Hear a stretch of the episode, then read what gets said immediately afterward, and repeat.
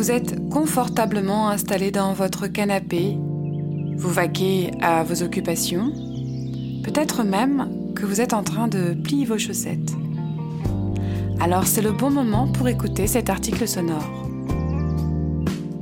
Chute, le magazine à l'écoute du numérique, vous propose actuellement une série d'entretiens et d'articles sur le thème du management, de l'innovation et du développement durable dans le cadre de Bercy Innove, la journée de l'innovation dans les ministères économiques et financiers qui se tient le 23 janvier à Paris.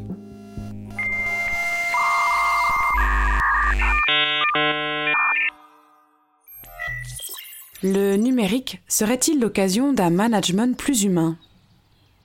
Pour le manager, les outils connectés peuvent être moyen de gagner du temps sur ses tâches les plus techniques et de se consacrer davantage à la gestion des relations humaines dans son équipe.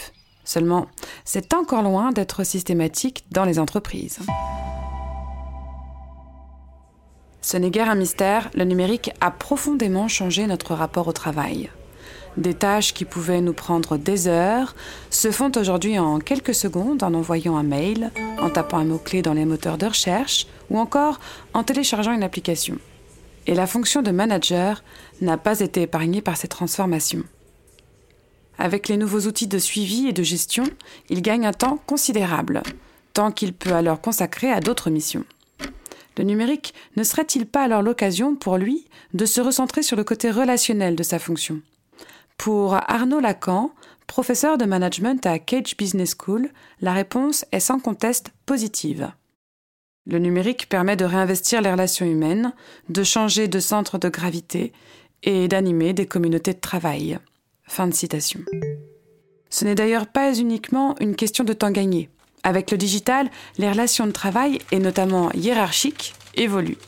Elles deviennent de plus en plus horizontales. Le manager ne peut plus tout contrôler et surveiller depuis sa tour d'ivoire. Il y a un passage de la loi du père à la règle des pères, devise Arnaud Lacan.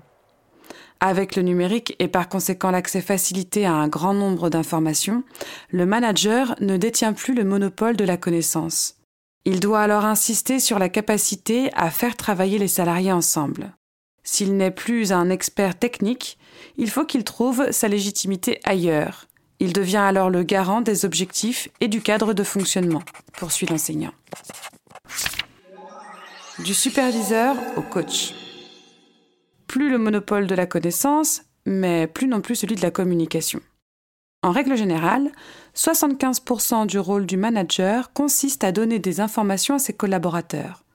Avec les réseaux sociaux et le numérique plus globalement, un DG peut s'adresser directement à ses employés et les informations leur arrivent plus facilement. Le manager peut ne plus percevoir où se trouve sa valeur ajoutée, explique Caroline Lebrun, directrice engagement et coopération chez Harmonie Mutuelle. Et certains peuvent se sentir perdus par ce virage impulsé par le numérique. Ceux qui étaient en mode petit chef vivent très mal l'écrasement des hiérarchies. Ils avaient jusque-là l'impression d'avoir du pouvoir. Ils avaient ce besoin de contrôler pour exister, explique Jean-Guy Perrault, coach en entreprise. Il faut alors les accompagner pour qu'ils retrouvent du sens dans leur fonction, pour ne plus arrêter son rôle à celui d'informateur ou de donneur d'ordre. Je leur apprends à transmettre à leurs collaborateurs, à créer de la cohésion d'équipe, poursuit-il. Ces missions se rapprocheraient ainsi davantage de celles du coach que de celles du superviseur. Chez Harmonie Mutuelle, nous leur confions des rôles de leader de changement, de porteur de sens, de développeur. Le manager doit savoir identifier les conflits, les besoins de ses collaborateurs, il a alors un rôle de régulation, explique Caroline Lebrun. Une transition pas automatique. Cependant, en pratique, nombreuses sont les entreprises à ne pas avoir amorcé cette transition.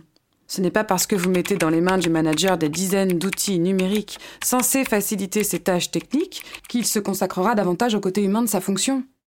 D'une part, parce qu'il lui faudra un temps d'adaptation avant d'apprivoiser parfaitement les nouvelles applications ou objets connectés. Et ces derniers pourraient d'ailleurs accaparer son attention. Les managers ont de plus en plus de mal à se concentrer et donc à être efficaces avec tous les outils numériques à leur disposition, constate Jean-Guy Perrault. Selon Emmanuel Léon, professeur de management à l'ESCP, ils passent d'ailleurs en moyenne 4 à 5 heures par jour à s'occuper de leurs mails. D'autre part, les managers ne profitent pas toujours des avantages qu'offre le numérique. Les technologies ont le pouvoir d'accentuer les caractéristiques du manager. S'il était déjà quelqu'un qui mettait l'accent sur le côté humain et relationnel de sa fonction, il trouvera dans les outils de reporting ou de suivi un soutien de pilotage, ce qui rendra sa tâche plus facile, plus fiable, assure Emmanuel Léon, professeur de management à l'ESCP. Le manager pourrait donc avoir tendance à utiliser le numérique pour dégager du temps pour la gestion directe des équipes. Mais si c'est déjà quelqu'un peu porté sur l'aspect relationnel, il trouvera dans le numérique un formidable moyen de créer de la distance entre lui et ses collaborateurs. Les technologies sont finalement assez neutres. C'est au manager de décider comment il veut les utiliser, assure la professeure.